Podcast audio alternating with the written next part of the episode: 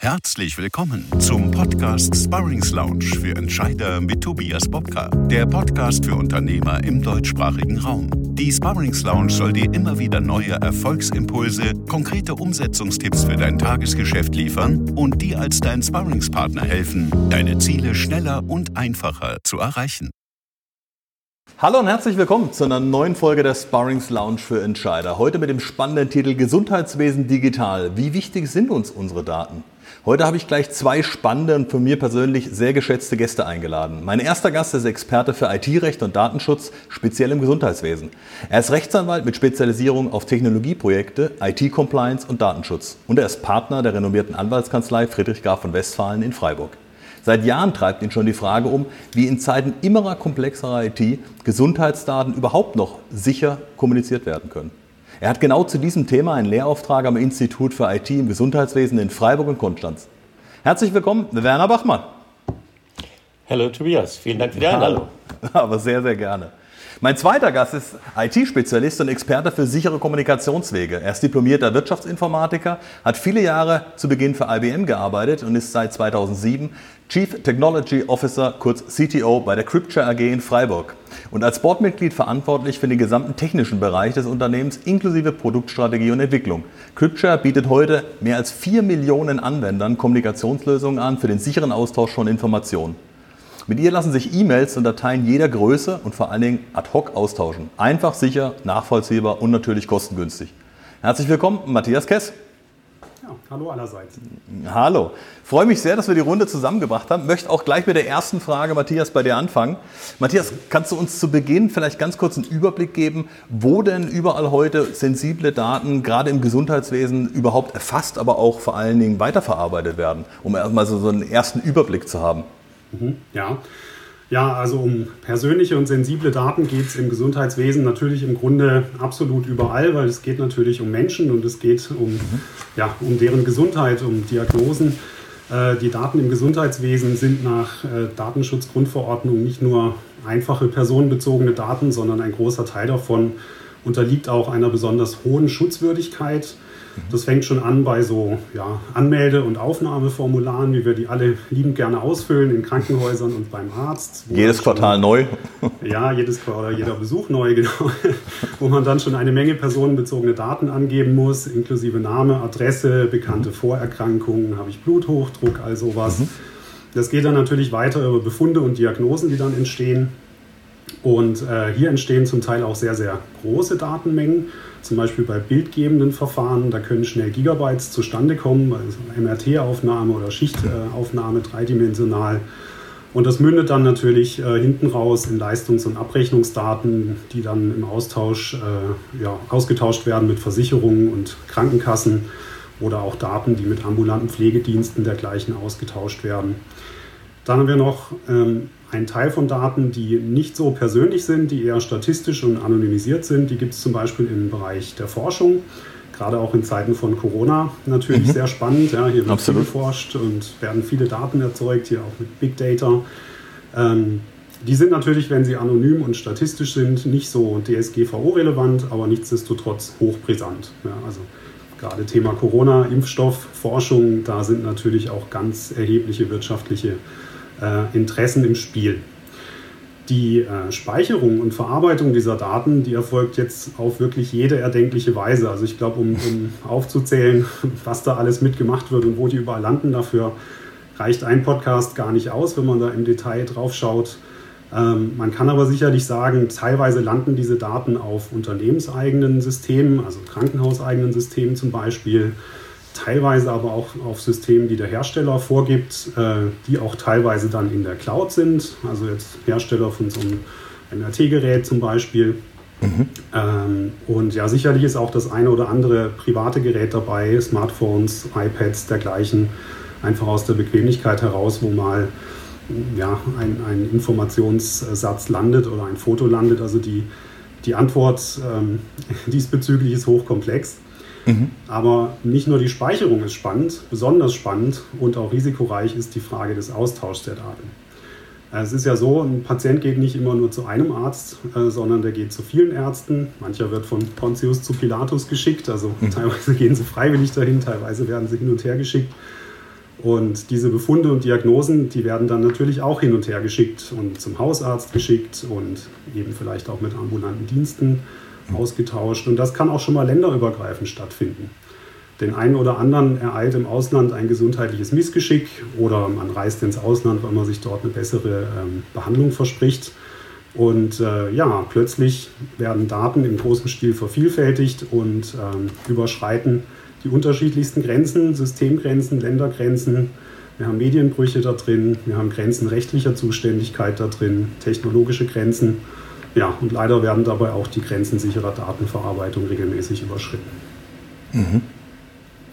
Ja, kann man sich ja vorstellen, alleine wenn man sich schon überlegt, wie oft man tatsächlich auch Gesundheitsdaten irgendwo angibt oder äh, mittlerweile auch mit dem Arzt kommuniziert. Es gibt immer noch genug Ärzte, ähm, die per E-Mail kommunizieren und sich das vorher unterschreiben lassen vom äh, Patienten nach dem Motto, ich darf, ich darf dir die Rechnung schicken, ich darf dir das schicken, ich darf dir das schicken ähm, ja. und sich dann in Sicherheit glaubt, da wird Werner ja auch noch mal was zu sagen, nach dem Motto, ja gut, der Patient hat ja unterschrieben, äh, also kann ich es auch ganz normal per, äh, am besten noch per Online-Adresse oder was auch immer eine Adresse schicken, ohne jeglichen Austausch, aber da kommen wir nachher auch noch mal drauf. Aber danke schon mal für den ersten Überblick. Werner, zu dir. Ähm, Spannende Frage natürlich auch, jetzt denkt man, die DSGVO ist so langsam in allen äh, kleinen und mittelständischen Betrieben wie auch Konzernen angekommen. Ähm, und im Gesundheitswesen sollte es dementsprechend ja eigentlich auch sein, äh, weil viele davon ja auch äh, Wirtschaftsbetriebe sind. Auch ein Arzt ist in gewisser Weise ein Wirtschaftsbetrieb. Wie erlebst du denn als Jurist die Praxis? Wie sicher wird denn mit unseren, mit unseren Gesundheitsdaten auch tatsächlich umgegangen im Alltag? Ja, das ist die Gretchenfrage an den Mediziner. Wie hältst du es mit dem Datenschutz? Aha. Es ist in der Tat sehr schwierig. Die, ähm, man muss sich einfach vergewärtigen, dass insbesondere Krankenhäuser wahnsinnig komplexe Unternehmen sind. Also wenn Sie bei einem, bei einem Reiseunternehmen, bei, bei einem Telekom-Unternehmen 30, 40 IT-Systeme haben, dann ist das schon mhm. viel. Aber im Krankenhaus sind Sie locker zwischen 180 und 450. Das heißt, da ist eine wahnsinnige Komplexität da. Und die Krankenhäuser oder die IT-Verantwortlichen im Gesundheitsdienst insgesamt sind notorisch unterfinanziert. Die haben dort typischerweise IT-Budgets in der Größenordnung 2% des Umsatzes sind so ungefähr IT. Es müssten eigentlich 5, 6 Prozent sein, so in dieser Größenordnung. Da hat sich einiges gewandelt und muss sich auch einiges noch wandeln, aber das ist so eines der Kernprobleme. Wie kann ich mit diesen begrenzten Ressourcen tatsächlich effektiv in so einer stark dynamischen Gesundheitswelt, wie wir jetzt haben, immer mehr Akteure, immer kürzere Zeiteinheiten, in der immer, immer höhere Datenmengen und Dateninformationen transportiert werden müssen. Wie kann man das machen? Das ist in der Tat nicht ganz einfach. Die DSGVO hat sicher das ganze, die ganze Sicherheitskultur schon auch mit dem IT-Sicherheitsgesetz zusammen auf eine ganz neue Ebene gebracht. Äh, auch europaweit auf eine ganz neue Ebene. Das kann man sich im Grunde nur vorstellen, wie weit wir sind, wenn wir mal das Gegenbeispiel frühe 2000er Jahre und ein relativ liberales Land wie Schweden angucken. Es gab damals eine, eine Delegation äh, deutscher IT-Leiter und auch Verantwortlicher zu, zu, zu, zu schwedischen Krankenhäusern in Stockholm, um dort die ersten digitalen Patientenakten anzugucken. Dann haben sie sich das zeigen lassen und wie sie dabei waren, das anzugucken, sagte dann der IT-Verantwortliche an dem schwedischen Krankenhaus, und willst du mal die Patientenakte von der Königin angucken? Hier ist sie. Hier kannst du gucken und das sind die Schwangerschaftsberichte und das ist die Krebserkrankung und so weiter. Die deutschen IT-Leiter waren mittler, mittler, so mittel geschockt bei dieser Geschichte. Das haben sie überhaupt nicht für möglich gehalten. Heute ist die Erkenntnis in der Tat da, dass das hochsensible private Daten sind, die außer im Behandlungskontext in keinem Kontext eine Rolle spielen dürfen.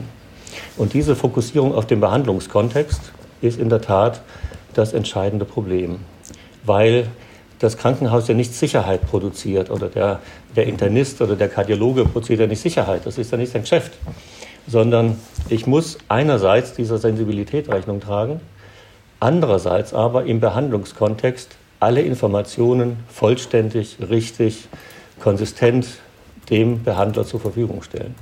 Wenn ich eine Notfall-Reanimationssituation habe und mir liegen aufgrund von sehr engen Berechtigungssystemen oder umständlichen IT-Systemen die Angaben über Schmerzmittelallergien nicht vor, dann gefährde ich das Leben des Patienten.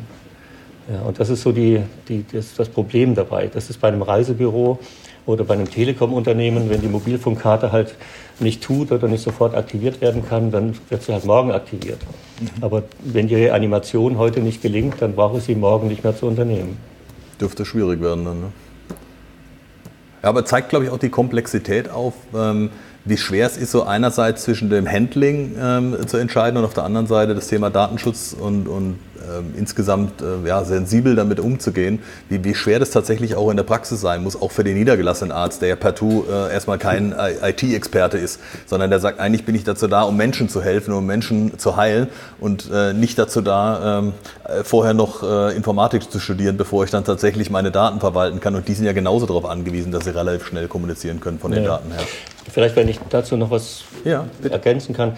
Wir, wir wissen relativ wenig, wie die, die echten IT-Sicherheitsvorfälle in Krankenhäusern und im Gesundheitswesen insgesamt funktionieren, mhm. weil es bisher bis vor der Datenschutzgrundverordnung keine Berichtspflicht gab für Sicherheitsvorfälle. Mhm. Ich musste nur mitteilen, wenn, wenn, ich, wenn ich meine, dass tatsächlich was abhanden gekommen ist. Aber wenn ich meine, dass nichts abhanden gekommen ist, muss ich auch nichts melden. Das ist in den USA ganz anders. Dort gibt es seit Jahr und Tag aufgrund des äh, des HIPAA Actes, also der, des Health Insurance Portability Acts, gibt es Berichtspflichten, wenn mehr als 500 Patientenakten von einem unerlaubten Zugriff oder Verlust oder so etwas betroffen sind. Und wenn man das sieht, die Verläufe, dann haben wir dort etwa 400, 500 solche Incidents pro Jahr. Und die, und die betreffen Patientendaten in einem Umfang von ungefähr 14 Millionen Patientenakten bis hin zu 45 Millionen Patientenakten pro Jahr. Äh, das sind dann manchmal sind es tatsächlich Hackerzugriffe äh, auf, auf Kernsysteme, wo dann mehrere Krankenkassen oder mehrere, mehrere Krankenhäuser dann gemeinsame Dienstleister haben und dann werden eben dort auf einen Schlag 11,5 Millionen Patientendaten abgefischt. Ähm, das ist schon, das ist ein Wort und man fragt sich natürlich, äh, welcher welcher Vollpfosten hat denn ein Interesse daran, meine Temperaturkurve da irgendwie zu kriegen? Wir hatten ursprünglich hatte man äh, diesen, den, den, Schwarzmarkt in dem Bereich vor allem verortet bei illegalen äh, Medikamenten. Also ich, wenn, ich, wenn ich Rezepte gut fälschen will, um an Opiate ranzukommen, dann brauche ich eine echte Patienteninformation dahinter, damit das wirklich mhm. funktioniert. Und äh, so komme ich dann zu einem bestimmten Schwarzmarktwert für eine Patientenakte, die echt ist, die so in der Größenordnung von 120 Dollar etwa liegt. Ja, also das ist ein, kommerzieller Wert.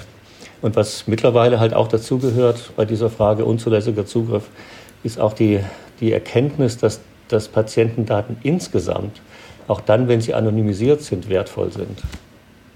Das kann man ein bisschen daran erkennen, dass der Herr Spahn mit seinem Digitalversorgungsgesetz eine Regelung äh, eingeführt hat, dass die Krankenkassen einen Datenpool bilden können und dann daraus anonymisiert äh, Daten Forschungseinrichtungen zur Verfügung stellen können.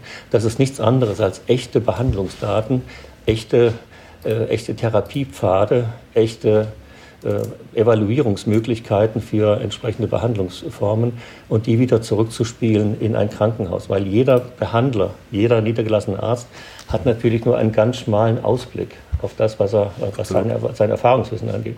Und wenn ich das jetzt syndiziere auf 30, 40, 50 Millionen Patientendaten mit ähnlichen Verläufen, dann habe ich dann eine unglaublich höhere Datenqualität.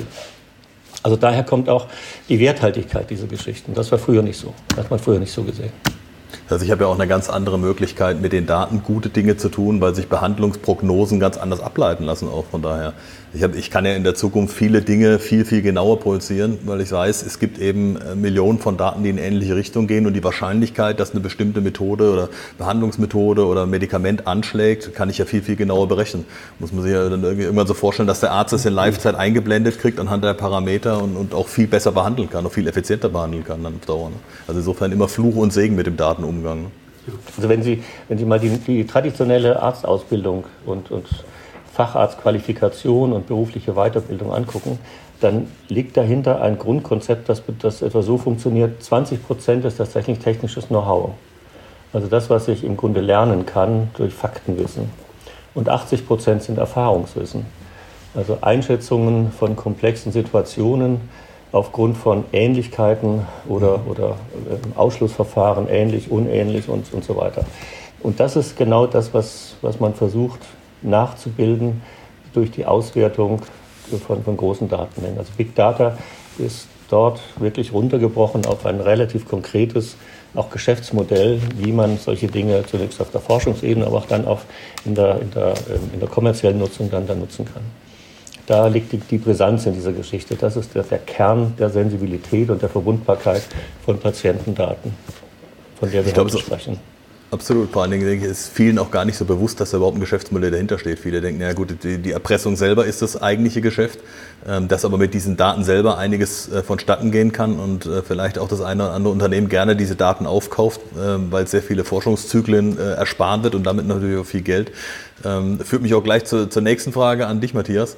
Ähm, wenn wir über, das, über den Menschen sprechen, ich nenne ihn jetzt mal als einfachstes Einfallstor. Also ähm, immer wenn es darum geht, Daten zu schützen, ist der Mensch ja in der Regel das schwächste Glied oder auch eben das größte Einfallstor. Kannst du uns so aus deiner Praxis, ähm, aus der IT-Sicherheit, so ein paar Beispiele nennen, wo besonders häufig Pannen passieren und vielleicht auch, wie man die verhindern kann? Ja, ja, so wie der Werner schon ausgeführt hat, die Menschen im Gesundheitswesen haben natürlich eine, eine sehr, sehr große Verantwortung. Ja, die sind für die Gesundheit anderer Menschen verantwortlich, manchmal ganz konkret für, für deren Leben und das, das meistens auch unter einer sehr hohen Arbeitsbelastung und unter einem sehr hohen Stresspegel. Und ihre Profession ist eben nicht die IT, sondern ist eben die Gesundheit des Patienten. Das mhm. heißt, sie wollen schnell Ergebnisse zum Wohl der Gesundheit des Patienten haben und sich nicht mit komplexer IT auseinandersetzen.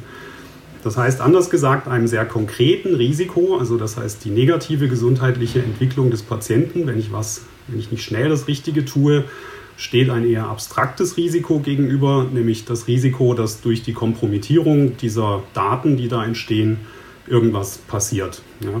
Mhm. Und äh, wie wir schon gehört haben, da kann eine ganze Reihe von Angriffsszenarien äh, daraus resultieren, die den Patienten aber ebenfalls stark beeinträchtigen können in seinem späteren Leben. Ja. Also mhm. ich meine, Erpressung ist jetzt ein Beispiel, haben wir gehört, Rufschädigung. Ähm, es gibt die Möglichkeit in einigen Ländern mit diesen Daten äh, Medikamente zu beziehen, äh, illegitim. Ähm, es können Abrechnungen gefälscht und damit Geldflüsse manipuliert werden. Es werden teilweise Gelder gemacht, auch mit, mit Fotos, Informationen über den Gesundheitszustand. Ich habe da was gelesen aus einer äh, Praxis für Schönheitschirurgie, wo irgendwie Bilder entwendet wurden und Prominente damit erpresst wurden. Also mhm. ja, solche Dinge. Es geht aber auch ganz schnell, dass man solche Daten unfreiwillig publik macht. Da reicht schon einfache Unwissenheit oder auch Unachtsamkeit oder Flüchtigkeitsfehler beim Speichern, beim Speichern oder Versenden von Daten. Ganz mhm. großes Risiko hier ist E-Mail. E-Mail, wie wir wissen, ist äh, in sich unverschlüsselt. Der Weg, den eine E-Mail vom Absender zum Empfänger nimmt, ist nicht vorherseh vorhersehbar für den Absender, auch nicht ähm, steuerbar. Das heißt, da kann viel schiefgehen. Also schon bei einer regulären E-Mail kann die unterwegs von Unbefugten gelesen werden, wenn die zum Beispiel über einen Server geroutet wird, wo jemand äh, die Möglichkeit hat, das, äh, das einzusehen. Sie kann vom Inhalt her ergänzt werden. Sie kann äh, theoretisch komplett gelöscht oder unterschlagen werden, mhm. vervielfältigt werden. Also das sind die Dinge, die schon passieren können, ohne dass ich was falsch mache. Aber es ist natürlich auch ganz schnell passiert, dass ich einfach eine falsche Adresse anklicke und äh, ja, dann landet die E-Mail halt irgendwo, wo sie nicht hingehört, mit all den Daten drin. Das gleiche ist übrigens auch der Fall bei Faxversand. Da reicht ein einfacher Zahlendreher. Äh, da habe ich natürlich noch vielleicht die Chance, dass es den Empfänger gar nicht gibt, aber wenn doch, liegen die Daten im falschen Fax. Und selbst ist es auch schon mal so gegangen, ein Familienmitglied ist äh, krebskrank und äh, bekommt vom Onkologen dann immer den Zettel für den, für den nächsten Termin, für die nächste mhm. Krebsbehandlung ausgedruckt. Die Sprechstundenhilfe hat im Computer einfach einen, beim Nachnamen einen Buchstabendreher gemacht ähm, und hat dann den, einen falschen Terminzettel ausgedruckt und schon haben wir einen Namen und eine Adresse und eine Diagnose in der Hand. Und äh, manche Leute wissen halt aus sowas Profit zu schlagen. Also das, ja. Der, Fehlerteufel ist nicht weit, ne? vor allem wenn man, wenn man ähm, unter Strom steht. Das ist auch absolut menschlich, das kann schnell passieren, ähm, besonders wenn man unter Stress ist. Aber umso wichtiger ist es hier eben mit Systemen zu arbeiten, die zum einen diese technischen Sicherheitsrisiken, so gut es geht, zu eliminieren. Kann man mhm. nicht ganz. Es gibt kein System, was ganz sicher ist. Aber es gibt zumindest Systeme, immer Systeme und Möglichkeiten, es sicher zu tun. Und es gibt natürlich auch Systeme, die helfen, solche menschlichen Fehler einfach zu erkennen und zu vermeiden. Und ähm, das kann schon ganz viel dazu beitragen, dass sowas nicht passiert. Kann ich mir absolut vorstellen. Ne? Also es ist ja äh, inter interessanterweise immer noch so, dass ganz, ganz viele Ärzte auch ähm, wirklich immer noch ganz normal per E-Mail kommunizieren und ähm, also das, das manchmal auch gar kein Bewusstsein da ist, sondern dass, wie wir eingangs gesagt haben, nach dem Motto, ja, aber ich habe doch den Empfänger, ich check den entgegen oder manche meinen dann äh, mit Vier-Augen-Prinzip nach dem Motto, zweiter guckt noch auf die Adresse, wäre dann alles tatsächlich getan, da werden Rechnungen ausgetauscht, auf denen ja in der Regel immer Befunde stehen oder zumindest die Diagnose teilweise in irgendeiner Form drin ist und sei es mit Zahlencode, den heute auch so gut wie jeder nachvollziehen kann, äh, wenn man ein bisschen recherchiert. Ähm, wie, wie, lässt sich denn sowas erklären heute? Ist das wirklich Unwissenheit oder? Ähm ja, das ist, ich glaube, manchmal, also ich, ich erlebe das äh, nicht nur bei ähm, Kunden aus dem Gesundheitssektor, teilweise auch aus anderen Branchen. Mhm. Da schaut man links, da schaut man rechts und sagt, der, der macht es doch auch so und der macht es doch auch so. Warum soll mhm. ich das jetzt anders machen? Warum soll ich mir jetzt hier die Mühe machen? Also es ist oft so, dass vielleicht einfach erstmal irgendetwas Spektakuläres passieren muss was äh, entweder so viel Leuchtkraft hat in der Branche, mhm. dass man anfängt drüber nachzudenken oder dass mhm. man vielleicht auch mal selber betroffen sein muss, mhm. ähm, bevor, man, ja, bevor man wirklich schaltet und handelt. Also dieses Beispiel von dem Terminzettel da eben, ich meine, ich bin jetzt aus der Security-Branche, ich kenne all diese Fälle äh, theoretisch, ich sehe sie auch bei anderen. Mhm. Wenn es einem dann mal selber passiert, ganz andere schaut man nochmal ganz anders. Ja. Also sind wir diesen Zettel nach Hause gegangen und ich denke, hm, ist ja ein Ding. Verrückte. Führt mich gleich auch zur nächsten Frage an Werner. Ähm, wann bist du denn normalerweise als Anwalt gerade im Bereich IT-Recht oder Datenschutz kontaktiert? Also wann ist so der Punkt erreicht, wann sich, ähm, ob das Krankenhäuser, Ärzte sind, ähm, aber auch vielleicht Unternehmer sind, wann, wann kommen die und was für ein Ziel haben die in der Regel? Idealerweise kommen sie früh, nämlich dann, wenn man solche Systeme neu plant und neu strukturiert.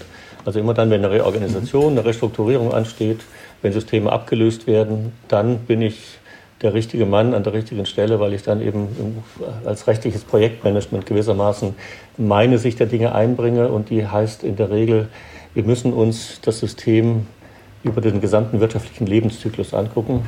Wie mhm. lebt es, wie entwickelt es sich, wie entwickelt sich das Unternehmen wahrscheinlich und welche, welche Steuerungsmöglichkeiten und welche Regularien müssen wir dafür dann einbauen. Also das ist der, der ideale Fall.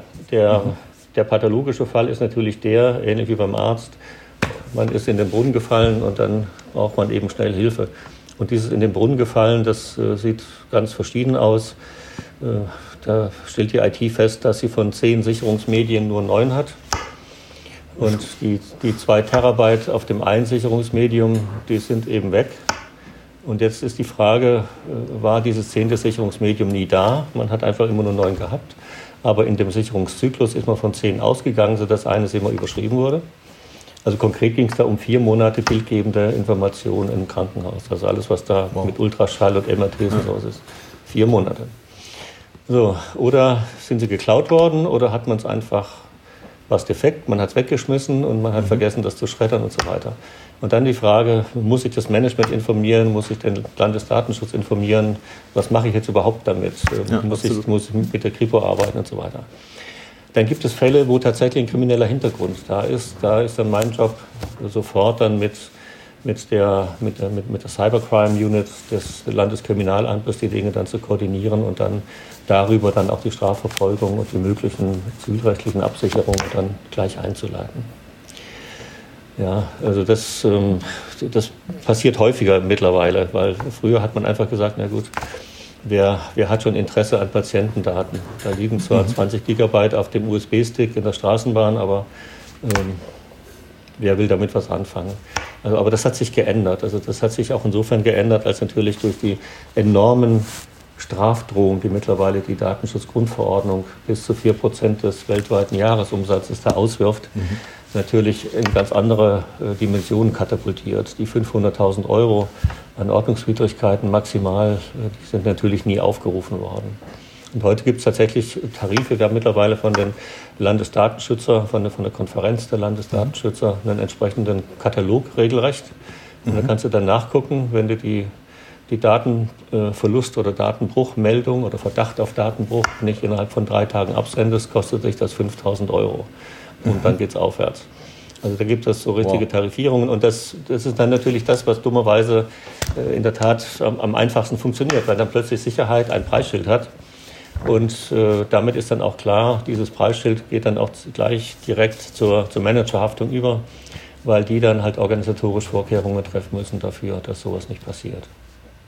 Heißt aber Insofern, am besten wirklich von Anfang an einbinden und äh, sich nicht erst Gedanken machen, wenn das Kind in den Bund gefallen ist, sondern äh, vielleicht heute ähm, die Gelegenheit mal wahrnehmen und sagen, Mensch, haben wir denn überhaupt eine Begleitung in dem Bereich? Wie sind wir denn aufgestellt, unabhängig von DSGVO an sich, sondern auch mal zu überlegen, was hätte das für rechtliche Konsequenzen an der Stelle und einfach mal einen Blick drüber werfen ja. lassen, um zu gucken, wie entwickelt sich das denn weiter in Zukunft, damit ich eben dann äh, nicht im Zweifelsfall dastehe und nicht weiß, wie ich weitermachen soll. Ne? Also das wäre der kosteneffizienteste Rat, den man geben kann. Weil im Nachgang dann bei einem Incident, das dann im Krebsband zurückdrehen mhm. zu müssen in einer Struktur, die das vielleicht so gar nicht ermöglicht, das ist umso schwerer. Glaube ich absolut. Ja. Aber ist vielleicht auch ein ganz wichtiger Rat an der Stelle nochmal, weil es oftmals unterschätzt wird. Man sagt, naja, am Anfang ah, will man das nicht zu groß machen und äh, will ich mir da jetzt den anwaltlichen Rat äh, in großem Umfang reinholen. Aber klare Aussage an der Stelle nochmal, ähm, hinterher zahlt man es zweimal im Endeffekt. Also von daher sollte man vorher die, ja. auch da in dem Bereich äh, die Vorsicht walten lassen und sich rechtzeitig beraten lassen. Und alle, die noch keinen rechtlichen Rat eingeholt haben, wir blenden nachher alle Daten ein, dann bitte nochmal melden. Ähm, es ist auf jeden Fall die günstigere Lösung, vor allem wenn man die 4% Jahresumsatz sieht. Äh, das trifft auch schon den Mittelständler richtig böse. Also, ja. Dann ist die Umsatzrendite auch mal weg. Also die ist komplett weg. Und bei der schmalen Umsatzrendite von, von, von Krankenhaushäusern und, und ja. Gesundheitsdienstleistern geht das dann voll in die roten Zahlen. Matthias, anderes Thema nochmal. Ähm, wir, wir, leben ja in einer Welt, die wirklich geprägt ist von Messenger-Diensten vor allen Dingen. Also ob es jetzt WhatsApp, Threema, Telegram, äh, Signal ist, was auch immer. Kann ich die im, im geschäftlichen Verkehr einmal vielleicht auf Krankenhausseite oder zwischen den Ärzten und Arzt-Patienten-Kommunikation, aber auch sonst überhaupt sicher einsetzen? Ja, also richtig. Messenger-Dienste sind heute überall und das hat einen guten Grund, denn die machen, äh, machen zunächst mal vieles richtig. Sie sind sehr, sehr benutzerfreundlich. Ja? Das mhm. ist schon mal ein, ein eindeutiges Merkmal, sind schön designt. Sie sind schnell zur Hand, weil sie auch auf mobilen Devices zur Verfügung sind. Ziehe ich einfach aus der Tasche und kann das benutzen. Mhm. Ähm, sie liefern eine gewisse Nachvollziehbarkeit über die Zustellung, was viele auch sehr schätzen. Manche nervt es auch, vor allem die Empfänger. Ähm, die, diese Messenger sind für unterschiedlichste Medienformate auch geeignet. Ich kann damit Texte schicken, Fotos, ich kann mhm. Videos schicken, Sprachnachrichten. Also das alles sind sehr, sehr gute Gründe, äh, Messenger-Systeme zu nutzen im privaten Bereich. Für Kommunikation im geschäftlichen, im Gesundheitswesen oder mit Patienten eignet sich das aus meiner Sicht weniger, wenn man da einen zweiten Blick drauf wirft. Also es fängt mal schon damit an, dass es natürlich viele verschiedene solche Messenger-Dienste gibt, wie du ja auch mhm. gerade schon aufgezählt hast, und die natürlich erstmal nicht miteinander reden. Also es mhm. ist jetzt mal so ähm, erster Blick sehr benutzerfreundlich, zweiter Blick heißt aber, ich muss ja nun immer wissen, wer nutzt denn eigentlich welchen Messenger, auf welchem Weg kann ich den jetzt erreichen. Da hört es dann mit der Usability schon so ein, so ein bisschen auf. Ähm, weiteres Problem, auch gerade im Gesundheitswesen, ist, denke ich mal, ähm, auch wieder Usability, dass ähm, Messenger sich eben nicht für, für große Dateien eignen. Und genau die habe ich im Gesundheitswesen dann doch häufig in der Hand. Warum ist das ein Risiko? Da will ich ein bisschen drauf eingehen. Ich habe nämlich äh, mal mit einem Arzt gesprochen. Gilt übrigens auch für E-Mail, diese Größenbeschränkung natürlich. Ne? Ähm, ich habe mit dem Arzt gesprochen und äh, der hat mir gestanden gewissermaßen, dass er hin und wieder ähm, ja, macht er zum Beispiel ein bildgebendes Verfahren, hat dann eine große 3D-Schichtaufnahme, möchte sich mit einem Kollegen außerhalb des Krankenhauses abstimmen und da eine Meinung holen. Und dann geht er hin und äh, nimmt sich zwei, drei Schnitte aus, aus dieser Schichtaufnahme, macht dann ein Foto ähm, mhm. und schickt das äh, per E-Mail oder per Messenger an seinen Kollegen. Das ist jetzt mhm. gleich aus mehreren Gründen keine gute Idee. Ne? Also zum einen verliere ich natürlich diesen ganzen Detailreichtum, den diese Schichtaufnahme mit sich bringt, weitestgehend. Gut, jetzt kann man sagen, der Mann ist Profi, der wird sich überlegt haben, welche Schnitte er da schickt. Aber nichtsdestotrotz mag ja der Arzt auf der anderen Seite da vielleicht nochmal was anderes sehen, wenn er da so im Ganzen durchgeht. Mhm. Dann ist es natürlich so, dass Farbwerte und Schattierungen, die häufig ausschlaggebend sein können bei so einer Aufnahme, verändert werden können durch so ein Foto. Das ist nicht so originalgetreu und das kann auch schon eine Änderung in der Diagnose äh, mit sich bringen. Und äh, natürlich schickt, schickt der Kollege dann auch noch eine, ein Identifikationsmerkmal des Patienten mit, damit ähm, da nichts durcheinander kommt. Da sind wir jetzt dann wieder bei DSGVO. Ja. Absolut. Also das heißt, ähm, so schön das ist und so schnell und einfach das ist, bringt es doch viele Nachteile mit sich, so ein System eben mal schnell aus dem Hut zu ziehen, sei es jetzt ein Messenger oder E-Mail, um sich mal eben schnell abzu, äh, abzustimmen. Gerade auch bei, bei Messengern ist natürlich ein zentrales Thema die Sicherheit. Da wird ja auch viel drüber diskutiert. Die arbeiten inzwischen fast alle mit Verschlüsselung. Aber eine wichtige Frage muss man sich bei Verschlüsselung immer stellen, nämlich die Frage, wer hat den Zugriff auf den Schlüssel? Das ist ja nicht anders als bei einem Schloss. Ähm, man muss sich eben jetzt vor Augen führen, dass bei diesen Apps der Schlüssel vom Hersteller erstellt wird, automatisiert erzeugt wird. Der wird vom Hersteller in seiner App gespeichert mit einem Verfahren, das der Hersteller kennt. Und der Hersteller wartet und updatet und managt ja auch diese App. Also ich sage immer, das ist so ein bisschen wie wenn ich jetzt mein Auto im Carport abstelle und abschließe und dann hänge ich den Schlüssel an den Nagel im Carport und gehe. Dann kann ich natürlich sagen, mein Auto ist abgeschlossen. ja. Insofern, also ein Einbrecher, der den Schlüssel nicht bemüht, wird es schwer haben, aber was hält ihn davon ab? Also wir haben genügend Beispiele, wo ähm, dann eben auch auf die Daten auf einem Smartphone zugegriffen werden kann. Gerade bei WhatsApp gab es auch eine Reihe von, äh, von Sicherheitsvorfällen in letzter Zeit, wo, wo Inhalte der Datenbank ausgelesen werden konnten.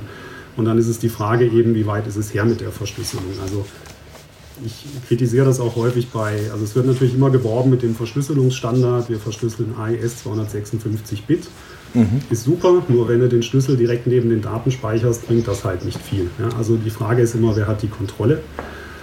Und ähm, ja, da muss man sich, denke ich, den, den Hersteller einfach auch ganz genau anschauen und sich überlegen, wem man vertraut.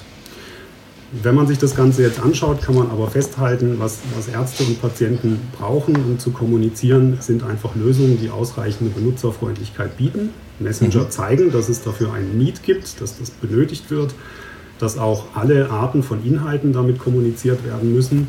Mhm. Also Texte, äh, Bilder, Videos, all solche Dinge müssen, müssen äh, in der Kommunikation möglich sein. Es muss ein System sein, mit dem ich beliebige Kontakte erreichen kann. Also es darf nicht limitiert sein auf Kunden eines Herstellers oder eine Software, die vorher installiert ist. Es muss schnell gehen. Ich brauche eine Möglichkeit, ad hoc zu kommunizieren. Und ähm, es sollte eben auch so sein, dass die, die Teilnehmer der Kommunikation Kontrolle haben über die Schlüssel und auch nachvollziehen können, was mit ihren Daten passiert. Mhm. Das heißt, äh, zusammengefasst auf jeden Fall Finger weg von, von der einfachen Nutzung von äh, sämtlichen Messenger-Diensten, ähm, sondern gegebenenfalls halt nochmal überlegen, ob man das eine oder andere vielleicht zumindest auf dem Firmenserver routet und eben äh, nicht die normalen End-User-Varianten benutzt. Dann hat man zumindest vielleicht mal einen kleineren Faktor Sicherheit. Ansonsten kommen wir ja nachher noch auf das eine oder andere an Lösungen. Ähm, Werner, nochmal zurück zu dir. Inzwischen werden auch Stimmen laut, die sagen, naja, also bei vielen namhaften Anbietern wird die Nutzung ähm, von Diensten auch so still und heimlich ähm, auch mit den eigenen Nutzerdaten bezahlt. Kannst du uns ein bisschen mehr dazu verraten? Ähm, in welche Richtung geht es tendenziell in der Zukunft? Ja, das ist im Grunde ein sehr einfaches Kalkül, wenn, wenn du dir überlegst, wie hoch die Investitionen sind für ein Rechenzentrum von Google oder von Facebook. Ja. Das sind ja mit die größten Brummer, die du da haben kannst. Und bei bei einem Rechenzentrum, das so etwa 1000 Quadratmeter hat und voll ausgestattet ist, würde ich sagen, da liegt man so bei 25 Millionen ungefähr.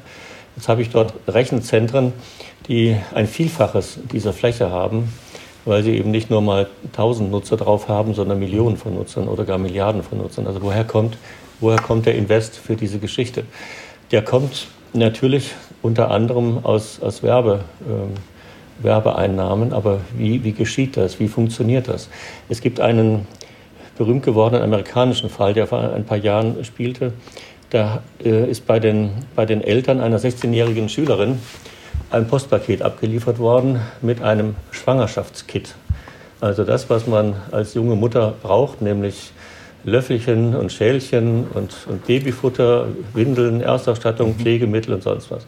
Die Eltern haben einen totalen Anfall gekriegt und gesagt, das ist eine Riesensauerei, ihnen sowas dazu zu schicken, bis dann die Tochter gebeichtet hat, dass sie schwanger ist. Und die hat dann über Google äh, eine, eine, Weile lang rumgesucht gehabt, welche Art von, von Babyausstattung braucht man, was, was braucht man an Pflegemitteln und sonst was. Und dabei sind natürlich dann irgendwo auch ihre Kontaktdaten dann äh, abgerufen worden, weil sie musste sich dann anmelden oder registrieren und, und kriegt dann einen Newsletter oder so Zeug.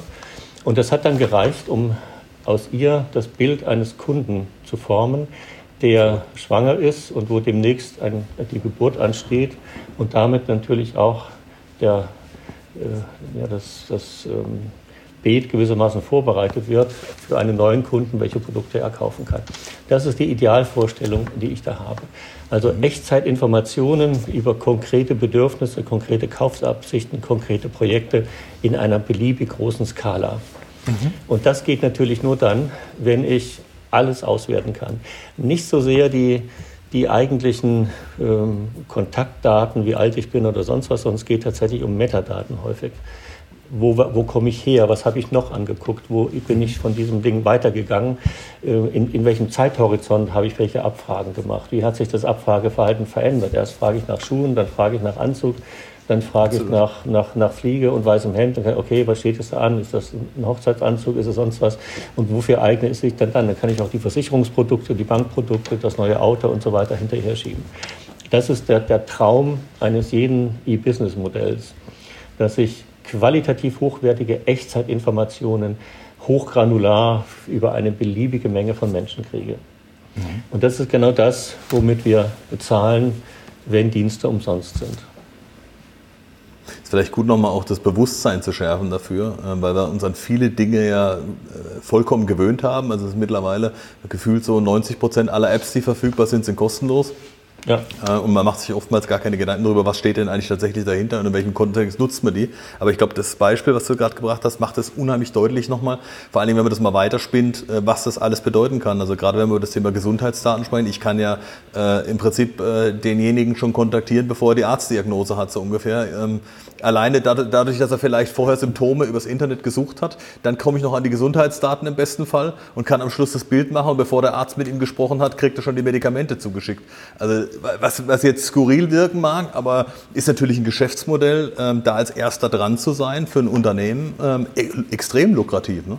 weil ich dann äh, natürlich als erstes weiß, äh, wo meine zukünftigen Kunden sitzen werden. Bestimmtes Verhalten impliziert da eine bestimmte Krankheit in, in zwei, drei Jahren. Ich kann ja Umsatzplanung ganz anders machen, wenn ich den Bedarf ja. vorher kenne. Ja.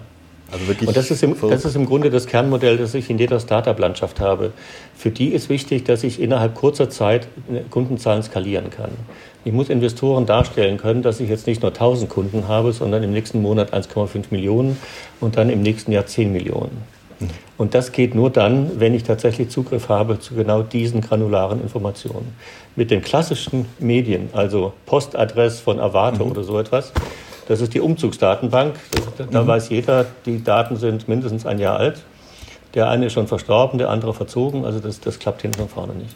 Aber diese Verbindung zwischen, zwischen Straßen, zwischen, ähm, zwischen Lebensverhältnissen, du kannst dann in, hier in Freiburg, äh, abhängig von der vom Stadtteil, wo du wohnst, von der Straße, wo du wohnst, von den Suchgewohnheiten, die du hast, von den, den Beschaffungsgewohnheiten, die du hast, kannst du ein Profil bilden. Was hat der Typ für einen Beruf? Was hat der Typ für ein Investitionsverhalten? Wo, wonach sucht er gerade? Was braucht er gerade? Und so weiter. Und das ist der, der eigentliche Schatz dieser Geschichte. Ja, bis hin zu Persönlichkeitsprofilen, dass ich weiß, wer mit wem verkehrt. Äh und, und äh, Dinge auch ganz gezielt beeinflussen kann. Wenn ich weiß, welchen genau. Freundeskreis, Bekannteskreise hat, weiß ich genau, welche Einfallstore habe ich. Sind wir wieder beim Thema IT-Sicherheit, Matthias. Äh, ist natürlich genauso spannend zu sagen, wenn ich genau weiß, wen ich angreifen muss, um Informationen über eine Person zu bekommen, kann ich viel gezielter meine Angriffe starten, weil ich ja genau weiß, äh, okay, mit der Person kommuniziert er fünfmal am Tag. Also weiß ich genau, okay, äh, von der Person wird vielleicht eine E-Mail gar nicht so viel Aufmerksamkeit generieren und äh, oder äh, ich sag mal, wir hatten das Beispiel vor, vor ein, zwei Jahren, dass ganz viele Hoteliers hier in, in der Umgebung mit irgendwelchen Bewerbungsdaten zugespammt worden sind, sich überhaupt keine Gedanken gemacht haben und gesagt haben, ja gut, normaler äh, Name, äh, ich sag mal aus, der, aus dem Nachbarort, vielleicht sogar noch irgendwo bekannt, die PDF ist aufgemacht worden und der PC war zehn Minuten später gesperrt. Und dann kam eben die, die Kryptoführung, 10.000 Euro, 15.000 Euro umgerechnet. Also völliger Wahnsinn eigentlich. Ja, absolut. Ja. Ja. Ja, das sind, Matthias hat das vorhin, vorhin zu Recht angemahnt. Das Problem liegt, also die, das, das Phänomen nennt man einfach Social Engineering. Das sind mhm.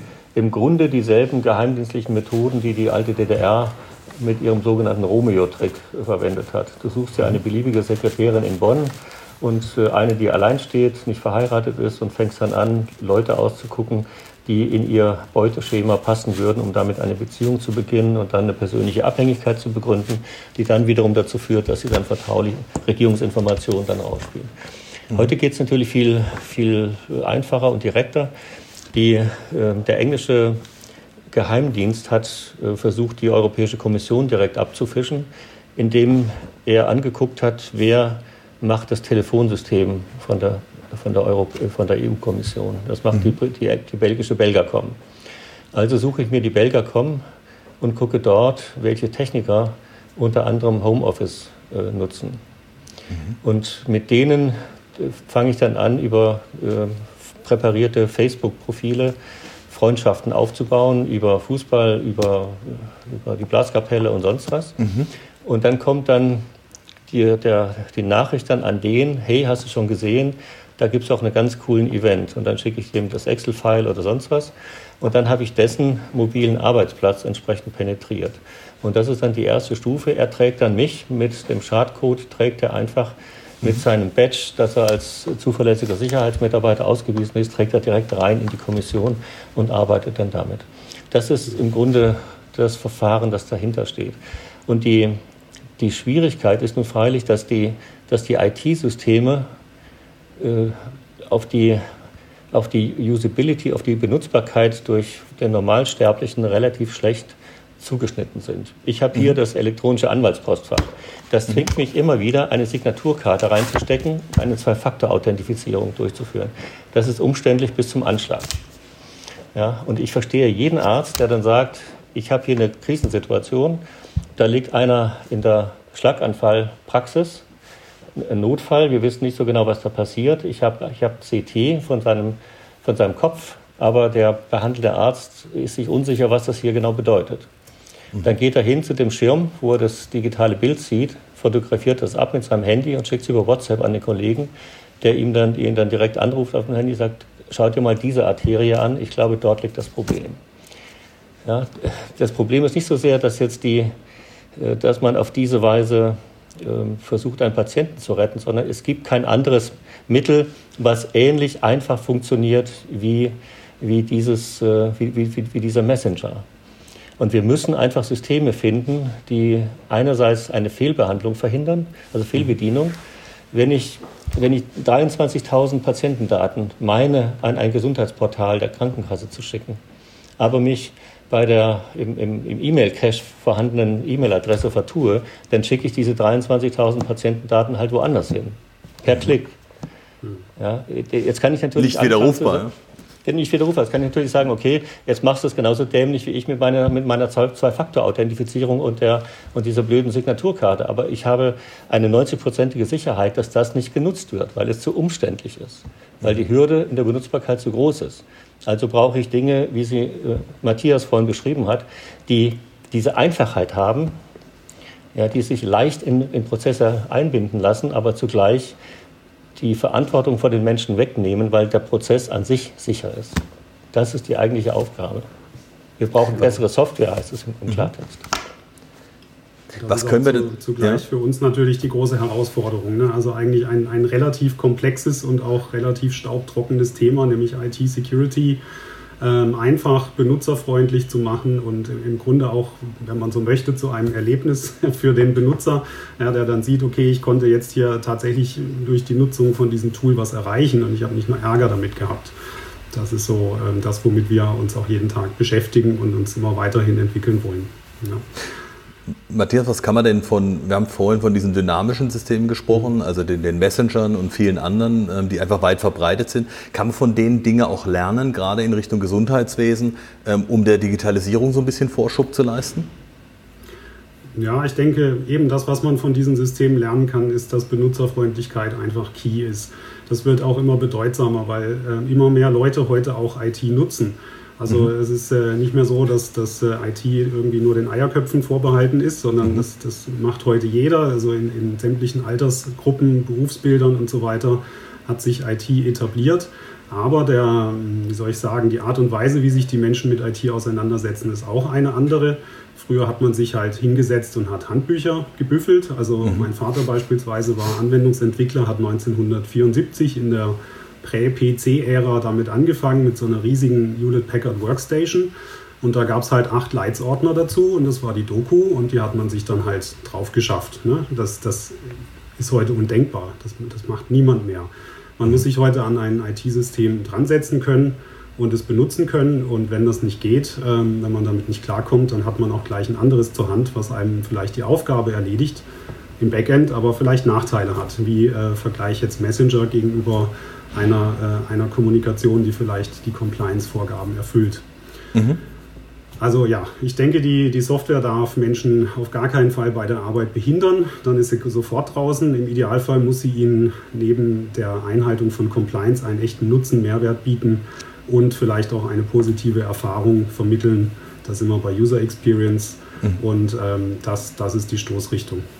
Das ein spannendes Thema auch an der Stelle, Mitarbeiter einzubeziehen, auch Bedenken ernst zu nehmen, sie offen äußern zu lassen, um dann eben die richtige Software überhaupt finden zu können. Ne? Das ist ja das Nächste, was, dann, was man als Unternehmer dann tun sollte oder als Geschäftsführer und sagt, naja, wenn ich, es bringt ja nichts, mir eine, eine Vorschrift einfallen zu lassen, zu sagen, so, jetzt äh, per Order. Äh, ab sofort nutzt ihr alle, aber ich weiß ganz genau, äh, die drehen sich alle um und zwei Tage später ist die Software schon wieder umgangen, weil irgendeiner einen guten Draht zur IT-Abteilung hat und sagt, naja gut, dann gibt es halt doch eine Ausnahme oder sonst irgendwas, sondern sich ernst mit den Dingen auseinanderzusetzen und auch die Mitarbeiter einzubeziehen bei solchen Themen und zu sagen, was, was, was stört euch denn ganz besonders und bis zu welchem Grad seid ihr bereit mitzugehen und wo sagt ihr, nee, das wäre tatsächlich eine Hürde, da würdet ihr die Software nicht mehr nutzen. Das würde ja genau in, in die Richtung dann auch spielen. Ne? Also ich kann sagen, diese Hürden sind verdammt niedrig. Ja, also da, ja. da muss man gar nicht viel in den Weg legen. Dann züchtet mhm. man schon Schatten-IT, weil es eben immer eine Alternative gibt, die einfacher ist und auch ans Ziel führt, zumindest für den Benutzer, aber vielleicht mhm. eben nicht für das, für das Unternehmen im, im Sinne von Compliance. Und die Benutzer kommen da auf alle möglichen Ideen. Ich habe immer ein, ein, ein Beispiel, von, das unser Geschäftsführer gerne zitiert ähm, von, von einem Anwender, da wurden sämtliche Ports am Rechner gesperrt aus Sicherheitsgründen, ne? so mhm. ähm, äh, USB-Ports und all sowas. Und er musste jetzt halt eine Datei verschicken, per E-Mail ging nicht, für irgendwie File-Sharing-Lösung hat er keinen Account bekommen. Und dann hat er eben eine Bluetooth-Verbindung zu seinem Telefon hergestellt und hat das irgendwie auf, seine, auf seinen privaten iCloud-Account hochgepumpt und von da hat er es dann per Mail verschickt. Also die Leute werden echt kreativ, wenn es um sowas ja. geht. Glaube ich äh, absolut. Man muss einfach sicherstellen, dass man sie abholt. Und da kann die Hürde nicht niedrig genug sein. Okay. Also das ist so eine, eine, eine, der, eine der Lehren, die man da in der Beschäftigung mit echten Unternehmen äh, hat. Die IT muss Lösungen bieten. Also ja. Compliance heißt Lösungen bieten. Es gibt eine, eine alte Untersuchung von, ähm, von, von, von Rasenflächen in öffentlichen Parks ab wann fangen Leute an, Abkürzungen zu nehmen und nicht mehr auf den mhm. Weg zu gehen. Nämlich dann, wenn der, wenn der Kurvenradius größer als 30 Grad ist. Das ist eine relativ simple Rechnerei. Und, und so ähnlich ist es da auch. In dem Augenblick, wo ich eine bestimmte Hürde aufbaue, die die Menschen in ihren normalen Arbeitsprozessen so stört, dass sie lieber den direkten Weg nehmen, in dem Augenblick habe ich genau all diese Dinge. Wenn ich, wenn ich kein, kein brauchbares Repository für Daten was einfach zu bedienen, aber sicher ist, bereitstelle, dann nutzen die Leute Dropbox. Da kann ich machen, was ich will. Ja, und so ähnlich ist es mit anderen Geschichten auch. Also muss ich mir von vornherein das, die, die, die Sicherheitssysteme als Design to Security eigentlich vornehmen. Es ist wirklich eine Designfrage. Es geht um in Richtung Quality of Service. Und da muss die Sicherheit tatsächlich mit als einer der Faktoren mit eingebaut sein. Jetzt gibt es ja ähm, heutzutage immer mehr Hackerangriffe und in den letzten Monaten ähm, gefühlt täglich immer mehr, ob, sie bekannt sind oder nicht. Ähm, was passiert denn eigentlich, wenn so ein IT-Sicherheitsvorfall im Unternehmen eintritt, Werner? Ähm, was mache ich dann als Unternehmer und Geschäftsführer am geschicktesten? Was für Pflichten habe ich vielleicht auch? Also normalerweise bricht dann Panik aus. Mhm. und zwar einfach deswegen, weil, weil mittlerweile Unternehmen nicht mehr so streng hierarchisch organisiert sind wie so eine militärische Einheit mhm. oder wie der, wie der Katastrophenschutz oder wie die Feuerwehr. Ja? Leitstand mhm. und dann die verschiedenen Abteilungen unten drunter. Stündlich wird berichtet oder so, sondern wir haben vernetztes Arbeiten, wir haben, wir haben delegierte Systeme, wir haben allerlei von, von Matrix-Organisationen, Managementroutinen und alles, was du so an an aktuellen Moden im, im Bereich von Management hast. Und die sind für solche Notfallszenarien denkbar schlecht geeignet, weil die einen Abstimmungsprozess voraussetzen, von dem die Leute, die das machen müssen, konkret gar keine Ahnung haben, wie es funktionieren soll. Das heißt, du verlierst horrend viel Zeit. Das Wichtigste ist, sich zu überlegen oder nicht nur zu überlegen, sondern tatsächlich zu planen für den K-Fall, also für den Notfall. Was mache ich, wenn das Unternehmen stromlos ist? Was passiert dann? Was mache ich, wenn das Unternehmen von jetzt auf sofort auf die Kerndaten nicht mehr zugreifen kann? Also das Warenwirtschaftssystem steht. Was mache ich dann? Wenn das Warenwirtschaftssystem steht bei einem Handelsunternehmen, bedeutet das nach fünf Tagen ist das Unternehmen insolvenzreif. Mhm. Ja, weil, weil kein, kein Cashflow mehr durchgeht. Ich, äh, ich, ich habe so eine dünne, also ich, ich brauche so viel Kapital, um den ganzen Warenfluss zu unterhalten, dass wenn ich diesen Kapitalfluss nicht mehr habe, weil ich keine Rechnung mehr schreiben kann, dann bin ich in der Tat tot. Das Gleiche gilt übrigens auch für, für Krankenhäuser. Die haben mhm. solche Erfahrungen auch schon gemacht. Okay. Ähm, viel zu kurze Projektlaufzeiten. Innerhalb von sechs Monaten wird alles auf links gedreht. Krankenhausinformationssystem, äh, FIBU und was noch damit zusammenhängt. Äh, die Daten werden konvertiert auf das neue System. Die Datenbank sieht gut aus, äh, sieht, sieht konsistent aus. Am 1. Januar wird der Hebel umgelegt, Big Bang-Migration von jetzt auf sofort. Am Tag 2 können keine Rechnungen geschrieben werden. Und die können auch Ende Januar noch nicht geschrieben werden und auch Ende Februar noch nicht geschrieben werden. Nach sechs Wochen rutscht der kaufmännische Direktor des Klinikums auf Knien zu den Krankenkassen und bettelt um Vorschüsse, um das Personal am nächsten ersten bezahlen zu können. Also das sind ähm, tatsächlich Abläufe, die man als im, im, Rahmen der Organisationspflichten des Risikomanagements eines Unternehmens mit in den Blick nehmen muss. Ich muss eine solche K-Fall-Planung wirklich in der Schublade haben. Und die Guten haben das. Da liegen dann bei jedem Abteilungsleiter, gibt es dann einen roten Ordner in der Schublade und da steht dann drin, wie verfahren wird, wenn nichts mehr geht. In dem Rahmen ähm, gibt es ja auch Zertifizierungen, wie beispielsweise die, die ISO 27001, die wir auch gerade durchlaufen haben, mhm. wo ähm, einfach von Prüfern dann auch wirklich abgefragt wird, ob es solche Notfallpläne gibt und ob die getestet wurden und all sowas. Und ja, das ist ein, ein unglaublicher Aufwand, vor allem das Initial zu erstellen. Aber wenn der Fall eintritt, dann ähm, zahlt sich das natürlich alles zurück. Auch ähm, vielleicht noch ein, ein, ein, kleines Wort, weil Hackerangriffe jetzt das Thema waren. Emotet ist ja so einer der gefürchtetsten, äh, ja, eines der gefürchtetsten, der gefürchtetsten Schadcodes, die einen derzeit treffen können. Mhm. Ähm, auch wenn man nicht ISO-zertifiziert ist, eines sollte man gerade in Zeiten von Emotet immer haben, und zwar Backups, die offline sind, also die wirklich stromlos auf dem Datenträger ähm, idealerweise nicht mehr im eigenen Gebäude, sondern anderswo liegen und die auch weit genug zurückreichen. Ja? Weil mhm. ähm, dieses, dieses ganze Crime as a Service, diese ganze Crime as a Service-Szene, die auch äh, Emotet hervorgebracht hat, ähm, die haben da ja ganze Wertschöpfungsketten aufgebaut und die haben wirklich sehr viel Energie in diese, in diese Schadcodes gesteckt. Die sind auch in der Lage, die Backups zu infizieren. Und die warten, bevor sie ihre, ihre Schadcodes scharf schalten, warten die, bis sie absolut sicher sind, dass sie das Zielunternehmen fest im Griff haben, dass sie alle Rechner infiziert haben und dass sie im Idealfall auch schon alle Backups infiziert haben oder den, den Account vom Backup-System kennen und die Backups vorher löschen können. Also da muss man wirklich aufpassen. Äh, ich habe schon von Unternehmen gehört, die sich wirklich nur mit einem sechs Monate alten Offline-Backup überhaupt wieder retten konnten nach so einem Angriff. Absolut verrückt, aber zeigt einmal mehr die Notwendigkeit, so ein Thema nicht halbherzig hinzunehmen, weil ich habe ja. dann halt keine zweite Chance in dem Fall. Ne?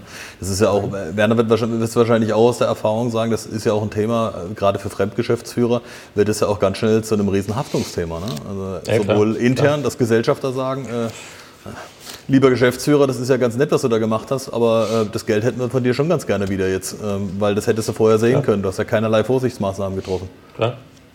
Also das, was ich machen muss als Geschäftsführer, das sind in den, sowohl im GmbH-Gesetz im GmbH wie auch im Aktiengesetz sind das die Dinge, die hinterlegt sind, bedeutet, dass ich bestandsgefährdende Risiken dafür Vorsorge treffen muss. Und wenn ich jetzt mittlerweile eine IT habe, die Ende-zu-Ende-Prozesse unterstützt, dann weiß ich genau, ohne IT geht da gar nichts mehr. Das mhm. heißt, ich muss dann im Rahmen der Risikovorsorge und des Risikomanagements für den Fall eine Planung haben, dass die IT steht, dass die IT nicht das liefert, was sie liefern kann also äh, nur noch 10 Prozent der Rechnungen durchgehen oder überhaupt gar keine Bestellungen mehr verarbeitet werden können oder die Daten nicht mehr konsistent sind. Ich weiß nicht mehr, ob meine Finanzdaten richtig sind oder falsch. Was mache ich dann? Ja, das sind so, so Dinge, die man wirklich durchspielen muss und überlegen muss, was ist das, das entsprechende Backup-Szenario. Die, die Probleme, die dann auftreten, die sind natürlich immer die, für die man keinen Plan hat. Und das ist das, das ist eigentlich Schwierige. Ich plane das Unplanbare. Und das, das kriege ich nicht dadurch hin, dass ich ein besseres Produkt kaufe mhm. oder einen, einen besseren äh, Dienstleister dafür irgendwie nehme. Weil das funktioniert nur, wenn ich das Risiko kenne. Dann kann ich sagen, okay, dann nehme ich halt ein anderes Tool oder ein anderes Stück Blech oder sowas. Aber das Eigentliche ist, einen internen Prozess aufzusetzen, der auch mit dem Unplanbaren umgehen kann. Also der tatsächlich eine Notfallorganisation beschreibt und vorsieht für den Fall, den ich eben nicht vorhersehen kann. Und da gehört das, was Matthias beschrieben hat, natürlich dazu. Die, die, die Sicherheit oder die, die trügerische Sicherheit vieler Mittelständler war bis vor Jahren, nein, das betrifft mich ja nicht. Ja, ich bin ja keine Kreditkartenorganisation, ich bin ja keine Bank, ich bin ja kein, niemand, bei dem man wirklich Geld holen kann. Aber schon diese ganz stinknormale Erpressungsmasche. Ja, du, du, kriegst eben dann vor Weihnachten äh, die, die Mail oder die, die, die Meldung aus den Systemen, die sagt, die sind jetzt alle schön verschlüsselt. Du kannst über diese Adresse dann ein, eine, eine, Probe dir zuschicken lassen äh, mit dem richtigen Schlüssel, sodass du dann weißt, wir haben den Schlüssel, um das wieder äh, zurückdrehen zu können. Und das kostet dann so und so viele Bitcoins, also irgendein Betrag zwischen 50.000 und 500.000 Euro. Mhm. Was machst du dann? Und du, du kannst nicht mal sicher sein, dass für den Fall, dass du bezahlst, das funktioniert. Das heißt, du musst für diesen Fall tatsächlich eine interne Risikovorsorge haben, die damit umgeht. Und das ist bei Unternehmen, die in diesen Zulieferketten stecken, also beispielsweise Boeing. Boeing ist ein Unternehmer, der wenige Systemlieferanten hat, aber eine unglaubliche Menge von direkten Zulieferern. Mhm. Und wenn du denen jetzt nicht mehr die Befestigungen für die Overhead ähm, Compartments liefern kannst, dann steht mhm. bei denen die Produktion eines Flugzeugs.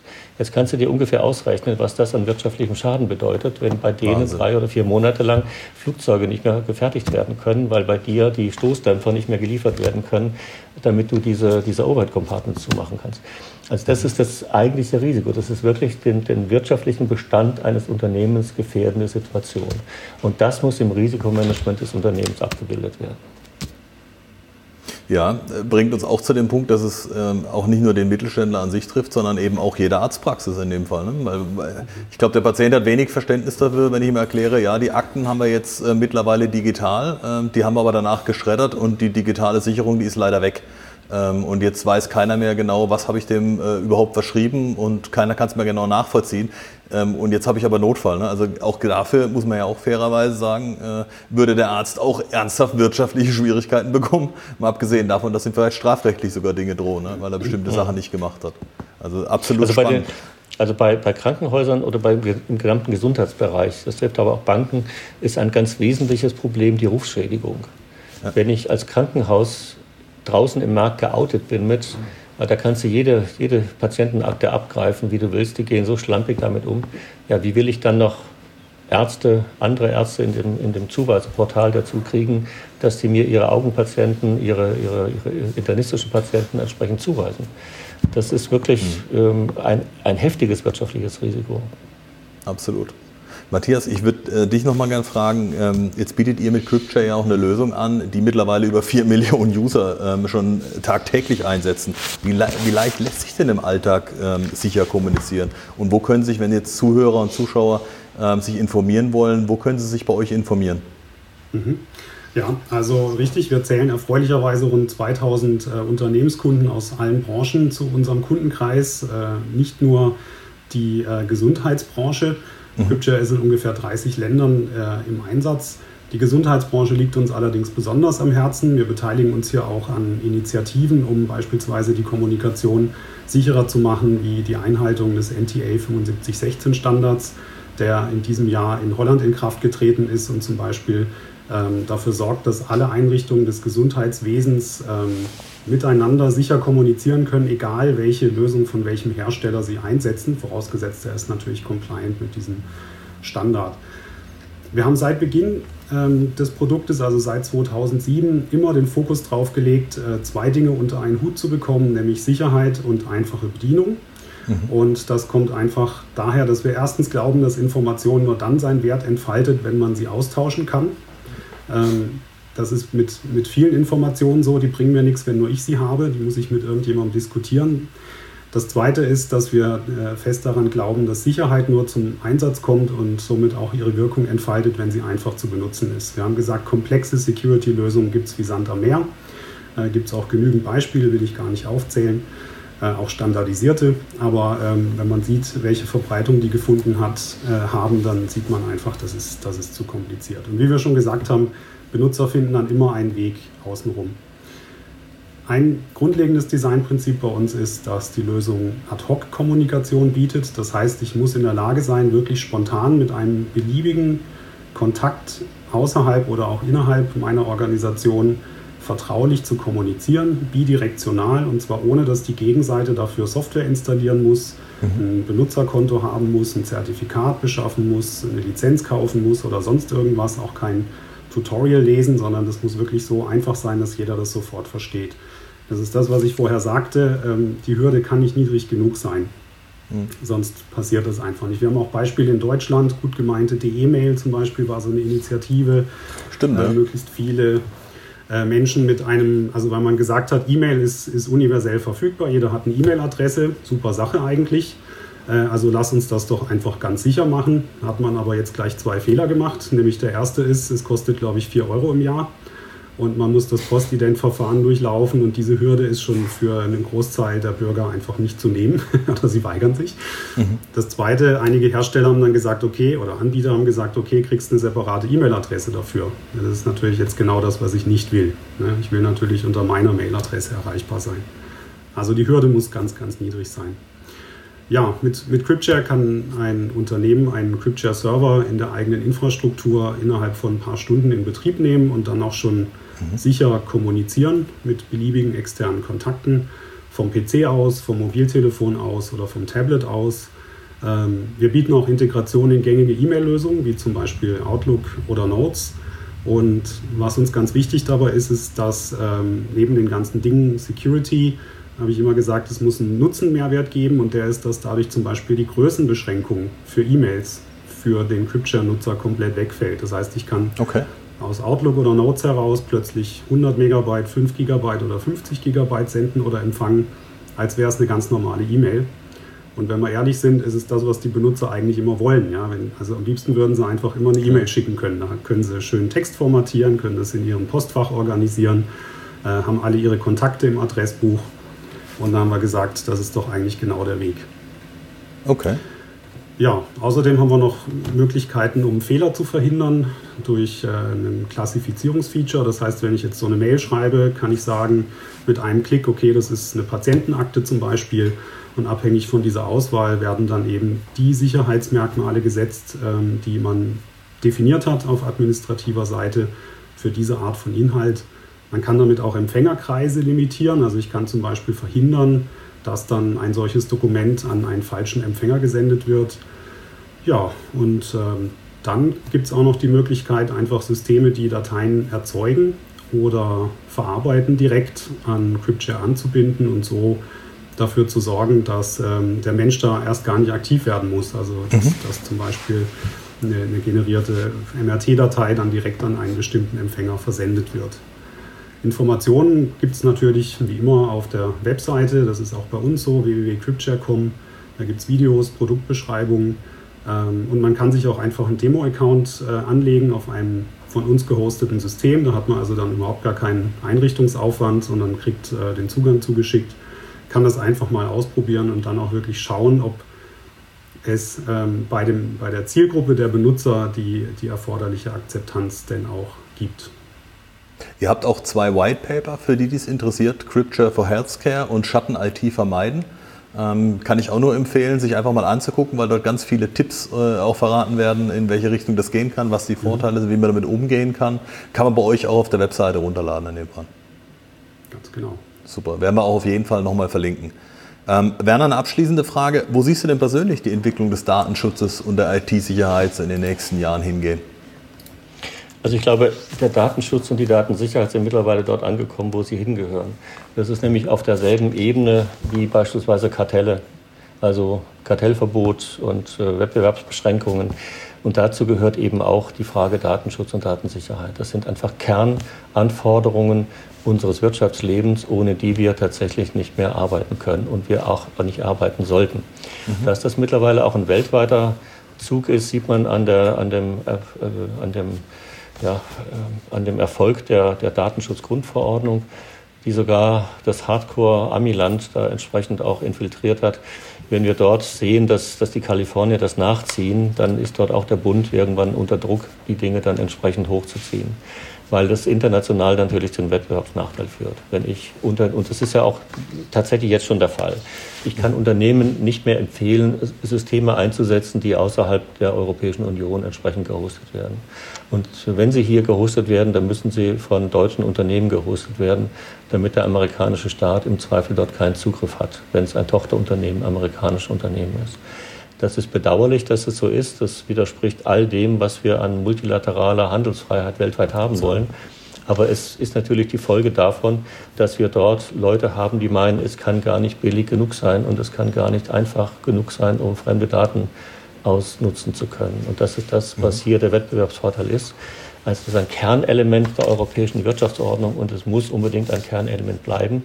Freilich wird sich weiterentwickeln, sodass wir alle zwei, drei Jahre mit weiteren Iterationen rechnen müssen, Anpassungen, Verbesserungen in die eine oder andere äh, Ecke.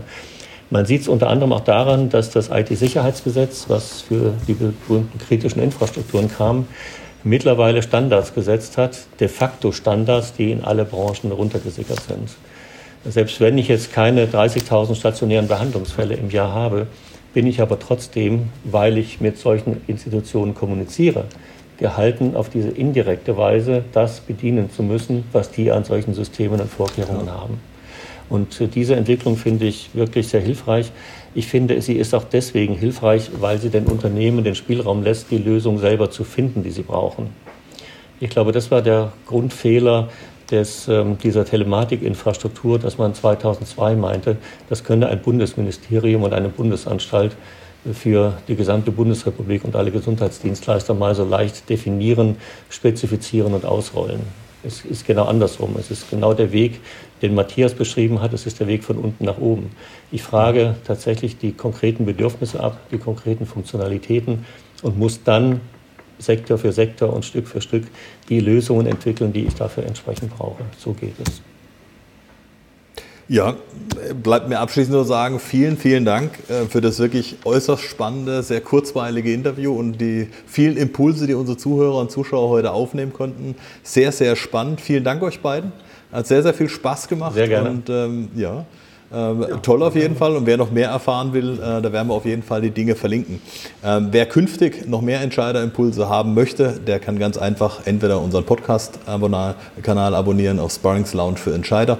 Gibt es auf allen äh, gängigen Podcast-Kanälen, ob das äh, Spotify ist, ob das Deezer ist, äh, Apple Podcast, Google Podcast, was auch immer.